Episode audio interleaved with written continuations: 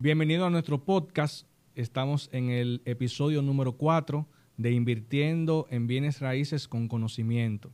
Nuestro objetivo, como saben, es transmitir información de valor para que puedan hacer inversiones inteligentes y acertadas. Wally, en el episodio de hoy contamos con un invitado de lujo y Wow. creo que para la presentación de nuestro invitado, la persona correcta para introducirlo a la conversación debe ser tú, porque tú lo conoces y has tenido mucha interacción con él y tienes una sinergia muy interesante que puede- nos puede servir para presentar a, a nuestro invitado de hoy. Te comento que el invitado de hoy es súper especial porque es uno de los desarrolladores, uno de los desarrolladores más importantes de, de la zona del Distrito Nacional, que es el señor Pablo Suriel, Pablo Suriel, perdónenme, que es desarrollador inmobiliario en la zona de Colia de los Ríos, Colia del Seminario, eh, tiene otras cosas en Punta Cana, es exportador, o sea, decir, es una persona muy amplia y para mí es un honor, un honor presentarlo. Y nada, eh, Pablo, bienven- bienvenido a nuestro podcast. Eh, para nosotros es un honor tenerlo aquí hoy eh, en este episodio número 4. Y para introducirlo, nos gustaría saber eh, y que nuestra audiencia sepa quién es Pablo Suriel. Excelente, excelente pregunta. Gracias, Edgar. Gracias, Wally, por invitarme. De verdad es un honor, placer. Eh, hablando de Pablo Suriel, yo siempre he dicho que lo, lo ideal es que nunca Pablo Suriel hable de Pablo Suriel. Pero en respuesta a la pregunta del amigo Edgar, puedo decirle que Pablo Soriel es una simple persona que llegó de Constanza Wow. en el año 1900, 1979 a la capital solamente acompañado de muchos, muchos sueños. Edgar. Y ahí, ahí comenzó. Nací en Constanza en el año 1964. Eh, tengo unos cuantos hermanos. Eh, tengo mis hijos. Tengo mi esposa. En resumen, ese es Pablo Soriel y siempre dispuesto a luchar. Yo vine con el objetivo de, de estudiar primero porque entiendo que lo principal para el avance es el conocimiento. Adquirir conocimiento y el conocimiento aplicado. Excelente. Sin el conocimiento aplicado no es posible eh, avanzar en ninguna parte del mundo. Y, y ahí estamos. Así que es una pequeña introducción. Espero haber dado respuesta de quién es Pablo Suriel. Mira, Pablo, Como Pablo Suriel. Sí, sí, claro, claro. Mira, Pablo, yo te voy a decir algo. Y es uno de los puntos eh, principales de esto, porque las personas lo que necesitan es saber qué te motivó.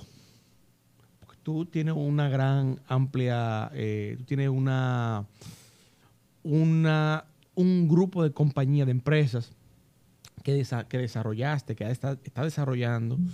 ¿Y pero qué te motivó en específico a tomar el área del área de la, de la construcción específicamente? ¿Qué te motivó a eso?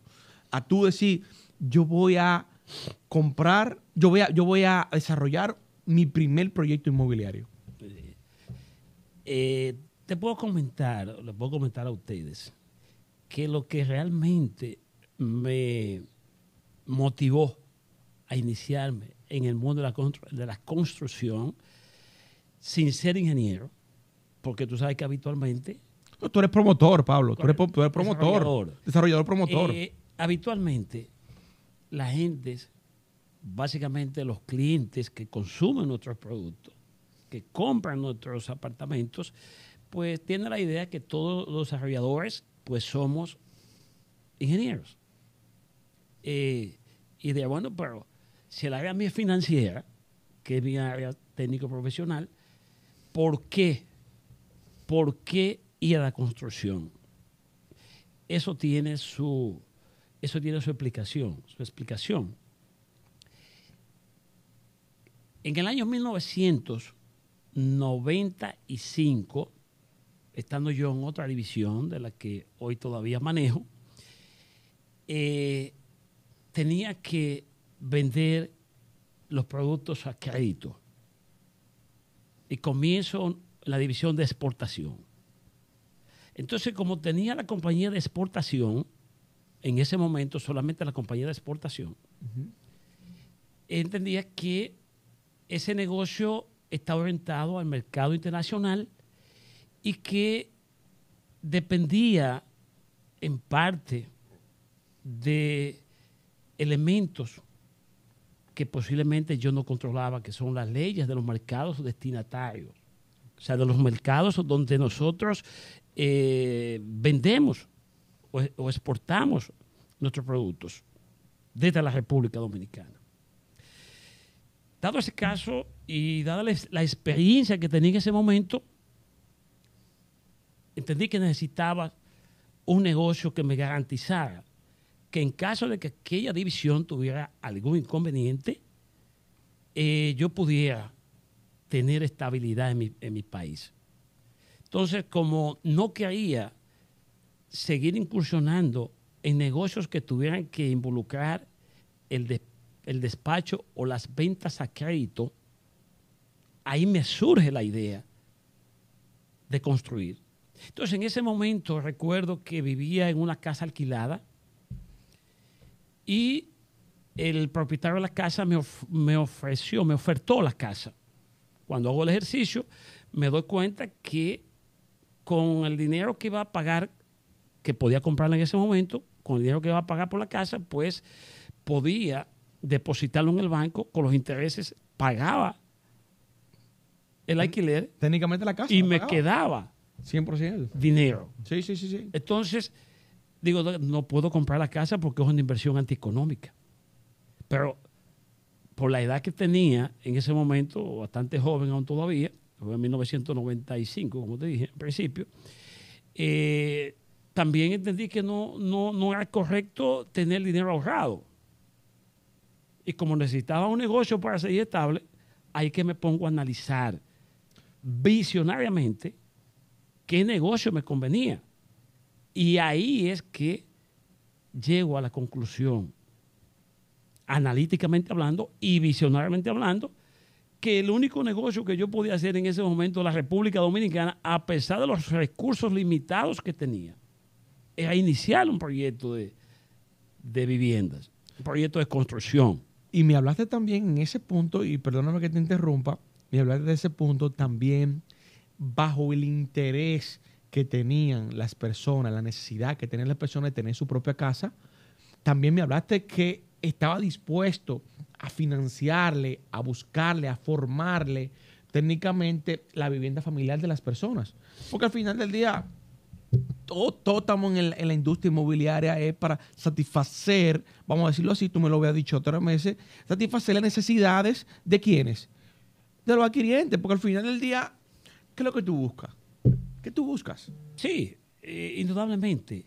Yo pienso que eso que tú planteas, Wally, y es cierto, porque lo hemos, lo hemos hablado fuera de cámara, la, la, la importancia de uno incursionar en, en, este negocio, que uno, sin, quizás sin, tomar, sin tomarlo en cuenta, que en mi caso lo toma en cuenta, está haciendo, a pesar de que es un negocio, está haciendo también, está contribuyendo con un aporte a la sociedad, que es paliar de alguna manera lo que es el déficit habitacional de nuestro país, que cada día va en aumento por la sencilla razón de que los de, tanto los ingenieros eh, eh, como los desarrolladores que estamos, que estamos en este negocio eh, no vamos a la par. O sea, el déficit habitacional existente a la fecha, más el crecimiento demográfico de la población con capacidad de comprar y, necesidad de, una vivienda, de, una vivienda,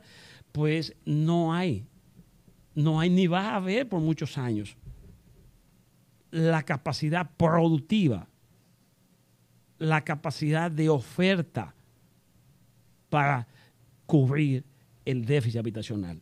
Y esto que no estoy hablando aquí, no estoy hablando aquí de el déficit habitacional total.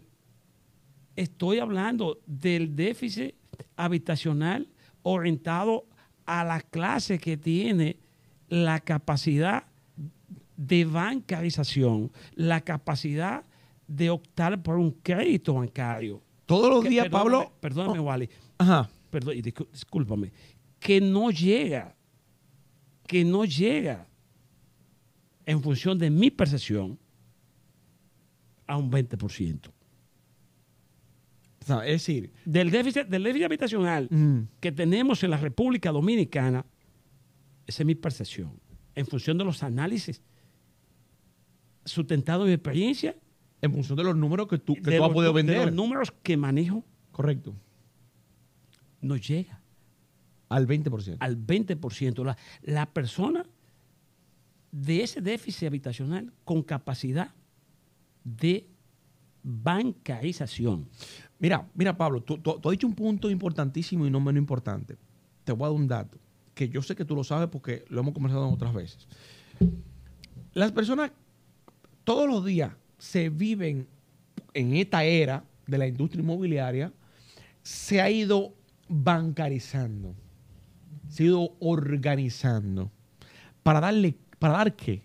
Para dar esa apertura a poder tener su propia casa y poder tener su financiamiento, vamos a decirlo así, con ese crédito que acumula durante toda su vida. La importancia de, lo que tú acabas de decir es que día a día las personas que hacen ya, ya saben que tienen que llevar los, lo que devengan, llevarlo y registrarlo. La gente todos los días está pagando impuestos o sea, haciendo su declaración anual. ¿Para qué? Para que esa persona pueda optar por tener un financiamiento o un registro, vamos a decirlo así, Edgar. Un registro para, para, poder tener acceso a crédito. A crédito. Y entonces, en función de eso, poder eh, estructurar un plan a mediano plazo y corto plazo de, de una inversión para su vivienda, como decía eh, Pablo. Y, y el objetivo yo recuerdo eh, eh, en mi época de, estudiante que el objetivo de una empresa, independientemente de generar eh, recursos y capital, es un servicio. 100%. Y parte de, ese enfoque y de esa identificación con relación al tema del déficit habitacional y de cómo contribuir positivamente en, aportar para que eso se, se mejore, eh, es parte de, su discurso y de su, y de su visión, porque es parte de, su visión, Pablo. Y ah, uniéndolo ahí, porque no quiero dejar pasar ese jovencito que dejó Constanza. Porque mm, lo que somos hoy, en gran medida, es, es la acumulación de nuestra historia y de cosas que vivimos que nos impactan y que luego tratamos de transmitir a los demás. Y usted mencionó algo que tiene que ver con que ese jovencito quería estudiar, pero tenía un sueño, un sueño de abrirse camino aquí en Santo Domingo, eh, en una época muy distinta a esta, porque en, en, el momento que usted llegó aquí a Santo Domingo no había celulares con internet. Es decir, había otro proceso de abrirse camino. Entonces, ¿qué, qué, lo, qué usted puede decir en su historia de éxito? Porque es una historia de éxito. Y creo que en varias conversaciones que hemos tenido hemos hablado del tema de que el éxito se mide por resultados. 100%. Ni por conocimiento, ni por eh, tantas ideas bonitas que yo pueda tener, sino cuando lo aplico y el resultado que, que uno obtiene para atrás. Que, que de hecho, quiero reforzar, antes de tu pregunta, quiero reforzar algo. Él ha desarrollado, el señor Suriel ha desarrollado técnicamente eh, 10, 11 proyectos inmobiliarios en su, en su, en su división de, de la, de la, en la área de construcción. Okay. Importante, donde, donde ha desarrollado técnicamente el último proyecto, se desarrollaron más de 100, 120 unidades eh, de apartamentos en una zona en una zona de impacto en la República Dominicana, donde abasteció un segmento sumamente importante eh, eh, para el mercado inmobiliario, donde la gente quedó sumamente contenta con el desarrollo, con la terminación, con las condiciones y técnicamente posteriormente lo noto en el impacto cuando, cuando visitamos el proyecto claro. y lo que nos dice la gente. Claro. Y entonces mi pregunta es la siguiente. El día que usted decidió dejar Constanza atrás, ¿qué usted tenía en la mente? Es decir, hay gente que siempre tiene un plan B y hay gente determinada que tiene un plan. Sí. ¿Qué usted tenía como, como meta, como objetivo al momento de venir a Santo Domingo, abrirse camino aquí eh, dejando atrás su, su, Constanza querida. sí, eh, eh, esa es una pregunta que alguna vez es un poco difícil. Difícil porque son momentos, son momentos difíciles para uno tomar la decisión de dejar la tierra, como tú bien dices, la tierra de las añoranzas, la tierra que, que de una u otra manera nos vio nacer o me vio nacer. Dejar a mamá. Sí. Dejar a los hermanos. Es difícil. Me imagino, me imagino que con un objetivo. Pero, como tú decías, el plan A. El plan A era porque visionariamente ya yo a los 13, 14 años, yo vine aquí de 15 para 16 años. Entonces ya a esa edad yo tenía claro hacia dónde quería ir, desde el punto de vista de visión. El plan era venir a estudiar porque a pesar de que soy de Constanza, uno de los, de los pueblos, eh, yo diría que el pueblo de mayor producción en términos de diversidad en términos de diversidad de productos agrícolas en lo que se refiere a vegetales y hortalizas. La República Dominicana, sin los dos valles de Tireo, que es mi, mi, mi campo, y Constanza, la balanza de pago, la balanza comercial, estuviera mucho más desequilibrada que como está hoy. ¿Por qué? Porque las importaciones que tuviera que hacer en esos rubros que solamente se producen en Constanza, pues tuviera que rogar mucho más dólares que lo que está rogando hoy. Entonces, al salir de allí, porque entendía que mi futuro, a pesar de ser una de, de las principales ciudades de producción del país, o de, lo, o, o de los municipios de producción del país, eh, yo entendía que mi futuro estaba en los estudios y sobre todo en el conocimiento aplicado. Y digo conocimiento aplicado porque es lo que nos permite tener lo que bien decía Edgar hace un momentito, el resultado. Eh. Yo a todos mi, mis relacionados, sobre todo a, mi, a mis colaboradores, siempre les digo, no me, no me, no me planteé qué tanto te esforzaste. Demuéstrame mínimamente lo que lograste. Por eso, Porque con eso es que se avanza.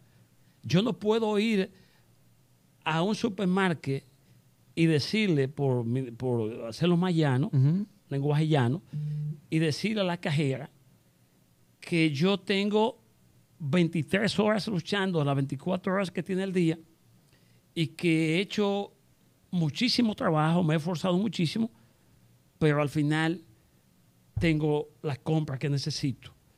Si no están los chelitos, la cajera me dice, eh, lo- lo entiendo, Pero, Pero no puedo. Pero no puedo. sencillo, No, no puedo. sencillo. Lo- ¿entiendes? Entonces, Claro. yo lo que digo esto para ponerlo más llano, lo que significa el resultado. Sí, el Entonces, eh, ese fue el plan A fue estudiar, Edgar, para contestar tu pregunta, Sí. el plan fue estudiar, adquirir conocimiento y aplicado. Y aplicarlo. aplicarlo. Y a la fecha, eso es lo que he hecho. Los pocos conocimientos que he adquirido, lo he llevado a la práctica y aquí tenemos los resultados. En relación a lo que tú decías ahorita, corrijo algo, es de los 10 pro- proyectos, son 10 proyectos de apartamentos, pero recuerdas que hay eh, tres casos, o sea que son 15, eh, 14 proyectos. 14 a la proyectos. fecha. Que, usted no, no ha, nos ha ayudado a pasar al- al- a la siguiente pregunta. Sí, perdón, que esos son, que, y aclaro algo, que son proyectos de, eh, 14 proyectos que no vayan a pensar que, que yo tengo todo el dinero del mundo, sino son 14 proyectos donde los bancos han sido los principales accionistas y los principales socios de esos proyectos. Sí. Eh, y, y uniéndola y uniéndolo a esa idea, eh, sí, estamos hablando de que son 14 proyectos eh, de desarrollos inmobiliarios. Eh, cuéntenos sobre, sobre los últimos proyectos, qué, qué, cómo, cómo, qué usted sintió en- al momento de, de poder exponer ese producto al, al- al público para que pudiera adquirir viviendas dignas. ¿Vale? Así es. Porque el objetivo de un promotor es entregar un producto de calidad, entregar un producto adecuado a las necesidades del usuario. Sí. Sí, indudablemente eh, nosotros somos un equipo donde Wally, como eh, representante, consultor máster y director máster de venta de nuestros proyectos, siempre nos ocupamos, de lo cual también tú eres parte, de sacar un producto de una manera bien equilibrada. Un producto elaborado con criterio, comenzando en la elección de los terrenos, siguiendo con el diseño y cuidando lo que es el proceso de desarrollo de los proyectos, siempre pensando de manera fundamental en lo que es la seguridad y el confort de todas aquellas gentes que lo primero que le vendemos es sueño. Claro. Porque cuando le vendemos en los planos con un monte, le estamos vendiendo sueño o sueños. Y eso, para mí, como desarrollador, no se imagina el valor que tiene. ¿Por qué tiene mucho valor? Y, y también pienso que para ustedes, el caso de Wally, el caso claro. como consultor, tiene mucho valor. ¿Por qué? Porque gentes que quizás no conocen a Pablo Suriel directamente, me entregan dinero. Claro, Simple. claro. Nos entregan dinero. O sea, que eso significa que confían de alguna manera en nosotros como equipo, bajo la responsabilidad mía como CEO y principal dentro de la empresa.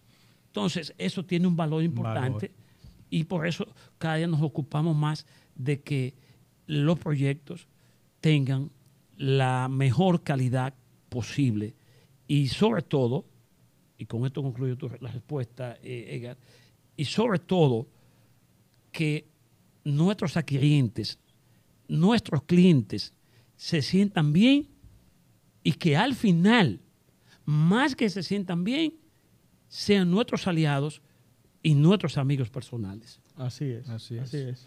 Y ese tema, algo de lo, la sustancia de lo que acaba de exponer Pablo, lo planteamos en el episodio número 3, cuando hablábamos de la ventaja de comprar apartamento en plano. Plano, sí, claro, claro. Eh, Necesito que vayan. Pueden ir al episodio número 3 y pueden ver cómo pueden beneficiarse, cómo pueden comprar un inmueble, cómo pueden adquirir un inmueble desde cero, que es, Edgar, sumamente importante Una porque es una superventaja. Y dentro de las variables que habíamos conversado, hablábamos de la fiabilidad, de la confianza que debe tener un promotor. Un promotor, correcto. Y, y Pablo lo acaba de exponer, es decir, ese compromiso corporativo de entregar un producto de calidad acorde al- al- a las necesidades de- del cliente. Y entrando eh, en ese mismo tema que tiene que ver con el desarrollo de un proyecto inmobiliario, los terrenos son algo fundamental, porque los terrenos son el primer paso para desarrollar un proyecto inmobiliario.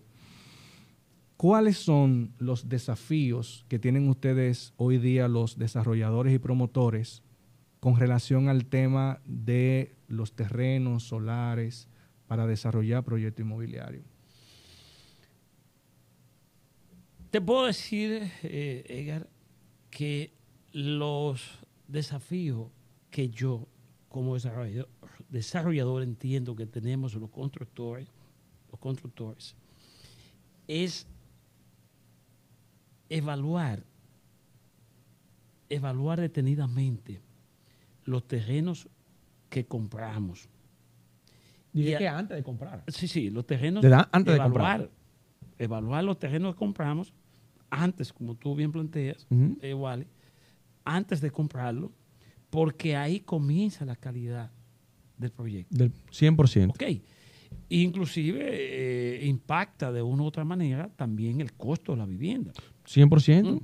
Eh, en la medida que el terreno no tiene una calidad adecuada desde el punto de vista de estructura, del- desde el punto de vista de calidad, pues eso hace, encarece en modo alguno más la- la- la- la- el proyecto El costo de construcción. o el costo de, de construcción y eso uno tiene que manejarlo. Esa es una. La otra es eh, lo que es la parte, la parte de viabilidad en lo que es la calidad de vida de los condóminos, Te de ref- las familias, de las familias que van a vivir allí. Te refieres a metraje, ¿verdad? Te metraje, a metraje, No, te no. metraje, te, te refieres a, a- a tamaño, de, apar- tamaño de, de unidad de apartamento, te refieres a viabilidad de, de jardinería, accesos. Todo eso, cuando yo hablaba en la intervención anterior de confort, esos son, esto que estoy planteando es parte de ese confort. Eh, garantizar que los condómines se sientan cómodos, pero que también tengan, pueda garantizarse la salud mental, la, la sa- la salud ambiental. Para mí, como desarrollador, es una de las partes fundamentales. ¿Cómo se sienten los condóminos al Dentro. momento de ocupar sus viviendas? Ocupar Porque- y, y- y- y- y- Y en ese- vivir. y vivir. Y vivir. Y vivir dentro de ese Porque hay, complejo. hay algo que también quiero señalar, que no lo comenté anteriormente y que es muy importante. Hay que tomar en cuenta que el, el producto que nosotros construimos, los la- las viviendas que construimos, están orientadas a personas, a personas que, a parejas básicamente, que oscilan entre 22 a, a 40 años. ¿Mm? Me corrijo. Quizá un poquito, un poquito más. Pero el grueso, ¿no? Más del 70% Ujú. está en ese rango, ese rango de edad. de. Y que po- Entonces, ¿qué sucede? ¿Qué sucede en eso? Y, y- y es importante que le pongamos atención a esto, tanto ustedes como consultores, y yo siempre lo tomo en cuenta en eso, y, le- y se lo exhorto también a los colegas desarrolladores. Hay que tomar en cuenta que esas parejas o esos jóvenes que compran vienen de, de la mayoría de la clase media media. ¿Y qué significa venir de la clase media? Que tiene que hipotecar los mejores 15 o 20 años de su vida. Claro. Tú- ustedes me Sí, siguen. sí, claro, claro. Ustedes me siguen. es, Willy? es muy importante ese Oye. punto y, y hago un paréntesis, es muy importante ese punto, porque una persona que va a hipotecar técnicamente entre un 65, 70% del valor de la compra del inmueble, vamos a decirlo así, que es el público que tenemos en, el pro- en los proyectos anteriores, eh, técnicamente va a hipotecar entre, entre 15 y 20 años. No quiere decir que va a durar ese tiempo con ese inmueble, que eso es otro tema.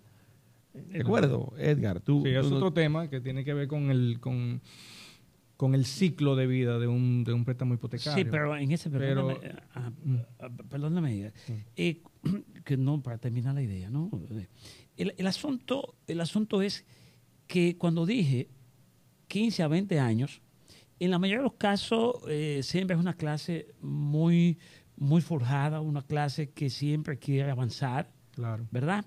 Y eh, trata en la medida de lo posible de pagar antes, siempre. Correcto. Siempre trata de Correcto. pagar antes. Pero mientras tanto, tenemos que entender, y nosotros como desarrolladores, eh, tenemos que asumir que ellos van a durar 20 años, porque de hecho yo he tenido clientes que han durado los 15 años, otros han durado los 20 años para pagar. ¿Ok? Entonces, tenemos que trabajar en función de, de esa época, viendo, eh, considerando el sacrificio. ¿eh? O sea, son los 15 o los 20 años mejores de su vida Sí. que tiene que cohibirse de ir a un resort, a un buen resort, cohibirse, cohibirse de irse de viajes, de vacaciones o de... Algunas veces, te digo la verdad, hasta los alimentos tiene que controlar. ¿Por qué? Porque quiere su casa. Entonces, ¿qué ¿por qué yo menciono esto?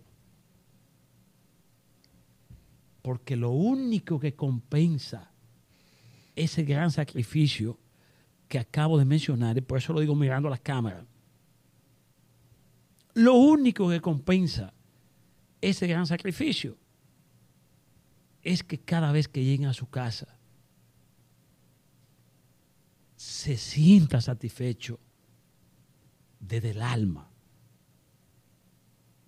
Claro. que se sientan cómodos. Y eso, este discurso, yo siempre lo transmito a todo el equipo, desde el director de desarrollo de los proyectos hasta el barrendero o el conserje Claro. de la empresa. O sea, todos los que estamos involucrados como equipo dentro de la empresa o las empresas que manejo, siempre le hablo de eso. De un Wally, compromiso. Tú lo sabes que siempre te lo he dicho, Wally. Tenemos que luchar porque es que eso es lo único, esa es la, esa es la recompensa que reciben Claro. los clientes, sentirse cómodos en su casa. De acuerdo, de acuerdo. Luego de, luego de hacer ese sacrificio. Y es un sacrificio, y lo hemos tratado en, en- en anteriores podcasts. Y eso eh, es importante y, y- y es muy agradable saber que contamos con promotores que le dan mucho valor a eso. Y una, un aspecto importante, eh, uniéndolo ahí, que tiene que ver con la adquisición, la compra de los, de los terrenos. ¿Qué tan fácil es, qué tan viable se, se presta al momento de, de la fase de adquisición de un, un terreno para un desarrollo inmobiliario? En este momento, puedo comentarte acerca de eso, Edgar, igual. Eh, puedo comentarte acerca de, de lo que tú planteas de la compra de terrenos. Tú sabes que hasta hace, vamos a decir, un año o dos años, eh, nosotros los desarrolladores estábamos abocados a pagar, o sea, a comprar los terrenos y en su mayoría a pagarlo inmediatamente. Pero ¿qué pasa? Ha llegado una herramienta importante. No sé si te refieres por ahí que vamos. eh, ha llegado una, una No, herramienta no, importante, adelante. Adelante, adelante. que es la figura del fideicomiso. Wow, mira, esa es una, una de las preguntas que antes de caer en ese punto, queríamos saber. ¿Qué mecanismo, porque ya hablaste de fideicomiso, Sí, sí. quiere decir que tiene una, Tocaste, una tocaste la tecla que, te- toqué la tecla que te, que te gusta. No, no solamente que me gusta, sino a nuestra audiencia le interesa saber qué es un fideicomiso. O sea, que, que se ha utilizado un fideicomiso a la hora de, de- a la hora de, o sea, si ha tocado la arista de utilizar esa figura y cómo te ha impactado, vamos a decirlo así, positivamente a, la em- a las empresas que tienes de construcción. No, indudablemente, eh, Wally. La figura de fideicomiso, para mí como desarrollador, la veo muy bien. Muy bien porque eh, genera confianza en todos los que intervenimos en el proceso de desarrollo cuando se trata de un, de un fideicomiso inmobiliario. Porque tú sabes que el fideicomiso abarca muchas figuras. Eh, existe el fideicomiso inmobiliario, que es el que más conocemos, pero también está el fideicomiso filantrópico, el fideicomiso de administración, el fideicomiso de ventas, entre otros. Pero eh, Ok. qu- quiero irme más eh, puntual Al, al, al, al, inmobiliario. al inmobiliario, Sí. porque, porque recuerde que es el que representamos en este, o por lo menos en este punto. Indudablemente. Y es el que la gente más conoce. Correcto, país. correcto, el más correcto. común. Y el que más se beneficia también. Indudablemente. Entonces, hay, hay ventajas con el fideicomiso en este momento. Hay dos ventajas fundamentales. Eh, una es, la, la principal es la confianza que genera cuatripartita entre el, el desarrollador como fideicomitente, entre el banco como acreedor, en los interinos, básicamente. Los largos plazos ya se saldría, aunque también tiene mucho que ver porque hay un proceso que ya se ha hecho en términos de depuración y, y de clasificación de clientes, ¿verdad? Está el caso de, eh, dije, dije eh, el fideicomitente, el acreedor, eh, el fideicomisario, que es el cliente, y la fiduciaria como institución, que es la que maneja, ¿verdad? Eh, eh, el equipo que interviene o, lo- o lo- o los que integra más bien el fideicomiso. Entonces, cuando se trata de esa figura que es manejada por una ley, la ley 189.11, ¿eh? ahí está todo dictaminado, eh, eso, eso genera mucha confianza. Mucha confianza. ¿verdad? Porque el eh, hablarse de, de ley es hablar de orden y de cumplimiento. Claro. ¿Ve? Entonces, esa ventaja tenemos en ese sentido. Eh, eh, esa es la primera ventaja, la, la principal ventaja. La otra ventaja que representa el fideicomiso para nosotros y, y particularmente para mí eh, es que eh, en el caso de las construcciones, tanto de bajos costos, aunque todavía nosotros no estamos en ese nicho, Ujú.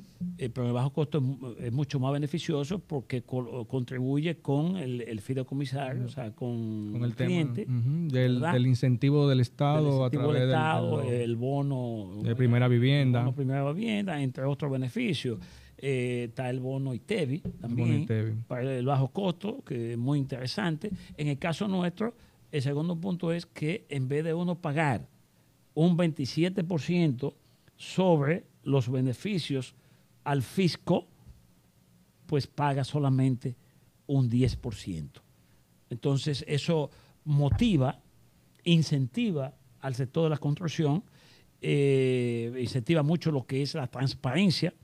Eh, no significa que no seamos transparentes o no tratemos de ser siempre transparentes, pero eh, no, nos motiva más a ser cada día más tran- transparente en lo que respecta al fisco.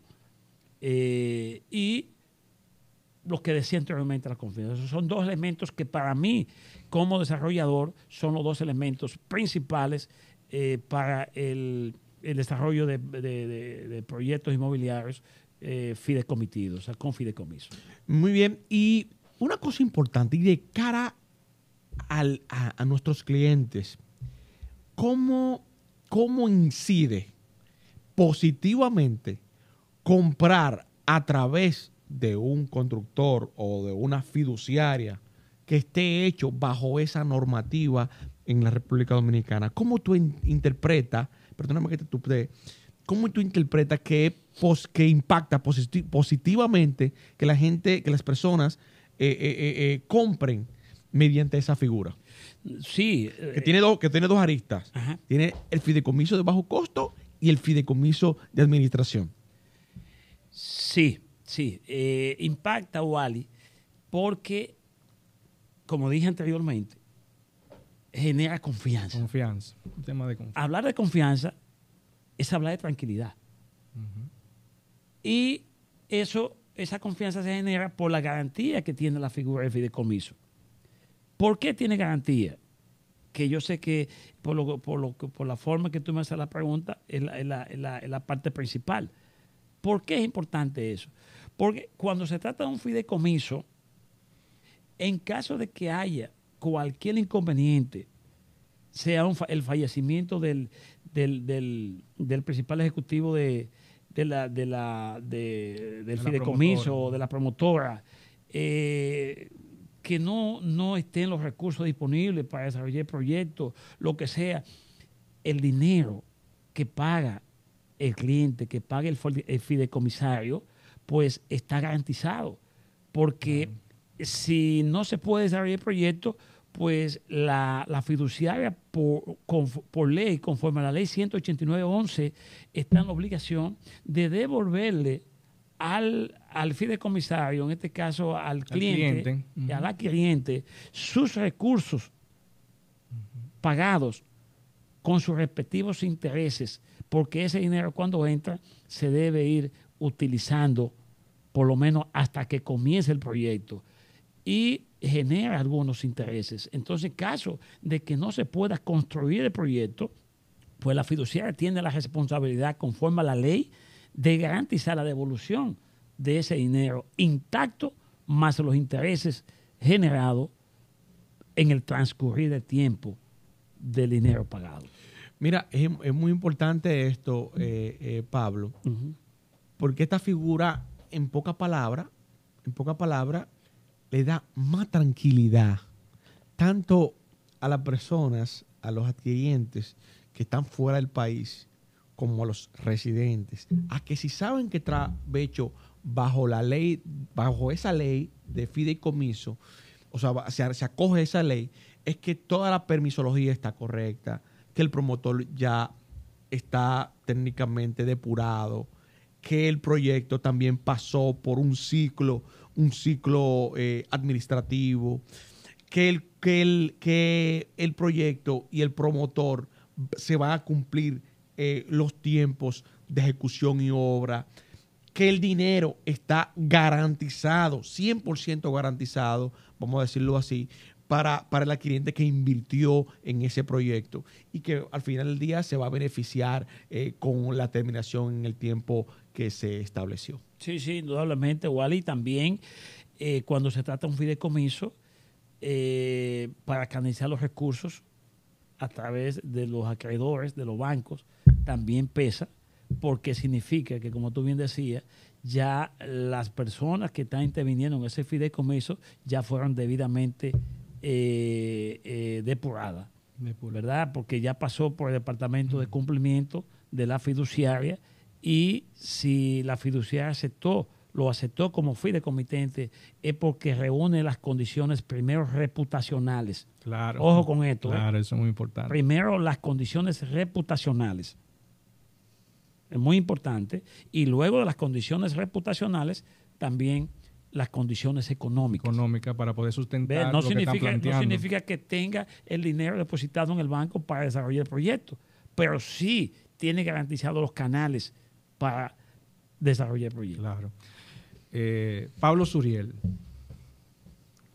Hemos avanzado en el podcast porque lo, lo bonito de esto es que el tiempo corre rápido Muy rápido. y uno no, a veces no se, no se percata del tiempo. Pero una pregunta importante, ¿qué tiene Pablo Suriel como desarrollador inmobiliario en carpeta próximo para presentar a, a los, a los usuarios y consumidores? Wow, pero da- danos esa primicia, o por lo menos dinos algo. No, no mucho, sé que tú eres muy reservado eh, en, en los proyectos, en, lo, en el próximo desarrollo inmobiliario. Que sé que por tu cara me, me, me, me dice que se está cocinando algo interesante. Eh, pero por lo menos dinos, avánzanos Una pincelada, una pincelada pincelada. donde va a Me, ser. han- me han metido una. Me, han- me han- me han atrincherado. Me, me invitaron aquí para atrincherarme. no, pero bien, bien. La pregunta también es, es oportuna. Eh, no, en este momento, eh, Wally y Edgar, estamos trabajando. eh, estamos trabajando con eh, tres proyectos que lo tenemos aún todavía bajo perfil. Pero sí, sí, estamos... no quisiera dar mucho detalle, muchos detalles en este momento, pero ya próximamente lo que puedo decirle que vamos a iniciar.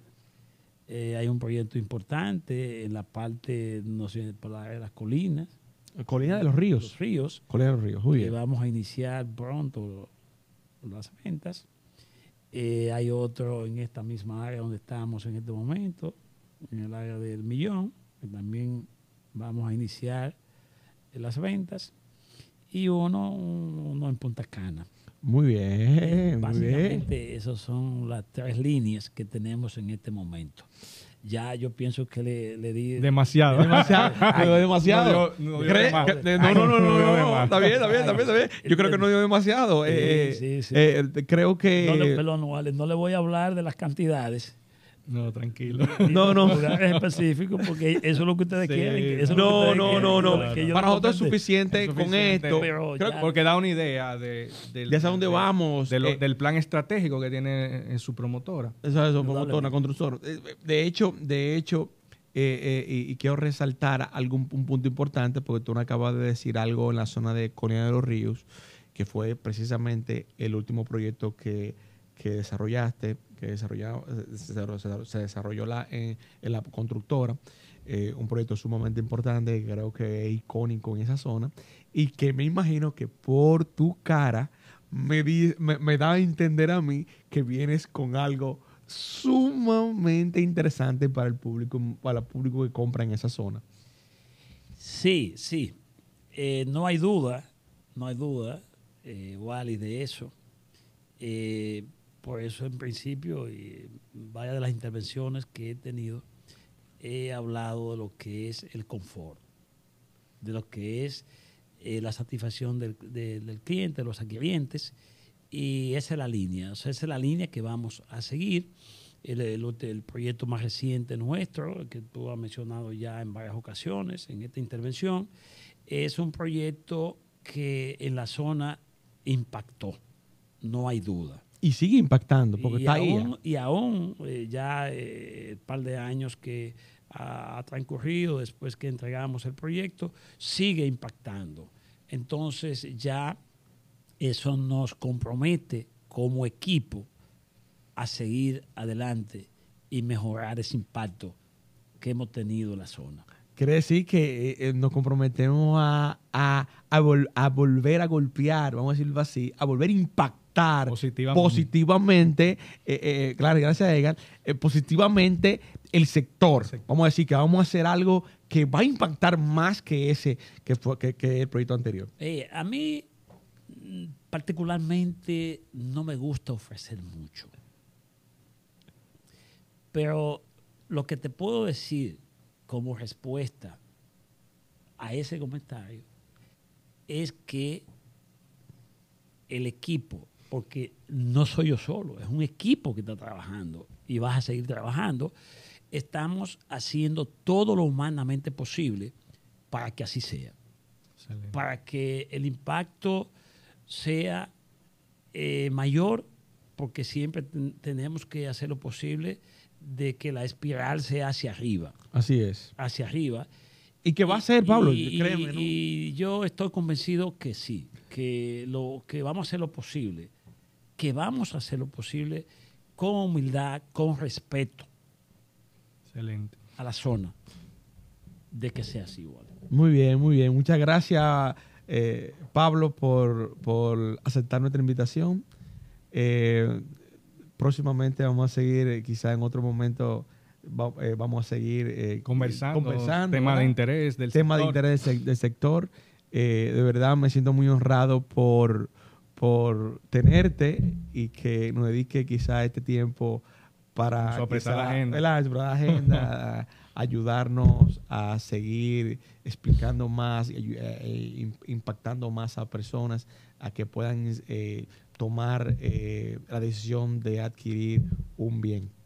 Muchas gracias, Pablo, por, por, por venir y de verdad que sí. Eh, para nosotros fue un placer y se queda varios puntos en la mesa. Primero, de que hay que tener un sueño, Hay de que las cosas se pueden lograr cuando tú tienes un objetivo definido, de que en el mercado inmobiliario, en la industria de la construcción, hay posibilidad de hacer un buen producto de buena calidad enfocado a la usabilidad y la comodidad del adquiriente, de que existe la figura del fideicomiso como garantía y como respaldo, tanto para el constructor como para el adquiriente. Y algo muy importante es que eh, la constructora de, don Pablo Suriel viene con algo interesante eh, en el futuro inmediato.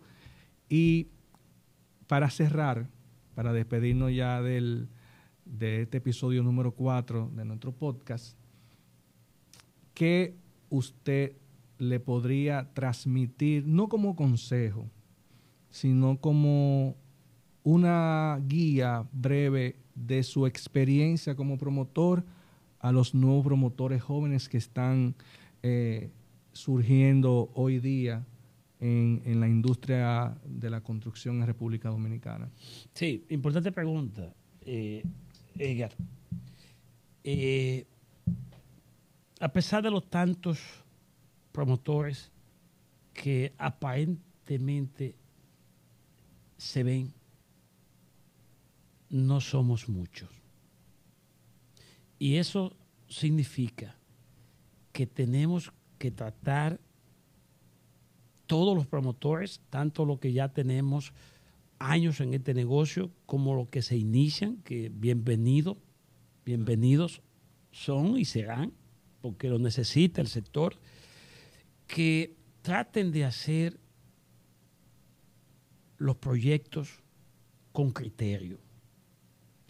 Porque cuando un promotor falla, impacta de manera horizontal el sector. Si en Santiago de los Caballeros falla un promotor o un desarrollador, que yo le comentaba a Wally que yo le, le llamo desarrollador, más que promotor, Ok. ya es un asunto semántico, pero es así. Eh, si falla un promotor allá, impacta el país a nivel nacional. Impacta el sector de la construcción porque y lo impacta negativamente y pasa años para superar eso. Entonces tenemos que tener cuidado, tratar de dar, el, lo- lo- de dar cada paso lo más firme posible para que cada día fortalezcamos, fortalezcamos más el sector de la construcción. Excelente. Excelente, Pablo. Muy bien, muy bien. Muchas gracias. Pues Muchas gracias, Sí. Pablo. Eh, para nosotros fue un honor tenerlo aquí presente en nuestro podcast. A ustedes, a nuestra audiencia, eh, para que estén pendientes continuamente de nuestro contenido. Eh, nos dan eh, sus comentarios. Cualquier tema que a usted le gustaría que nosotros tratemos, nos los pueden dejar en la caja de comentarios y con gusto eh, lo ponemos en, en la agenda de nuestros episodios. Muchas gracias y seguimos. Gracias a ustedes por darme la oportunidad, ¿verdad?, de, de venir aquí a exponer, a hablar sobre lo del sector de la construcción y sobre todo eh, finalizo diciéndole, que no lo comenté, que nuestros proyectos también van a ser fideicomisos. Ah. Gracias de verdad por invitarme. Muchas gracias. Muchas gracias, Muchas gracias. Muchas gracias. Muchas gracias. Muchas Siempre a su orden. Gracias.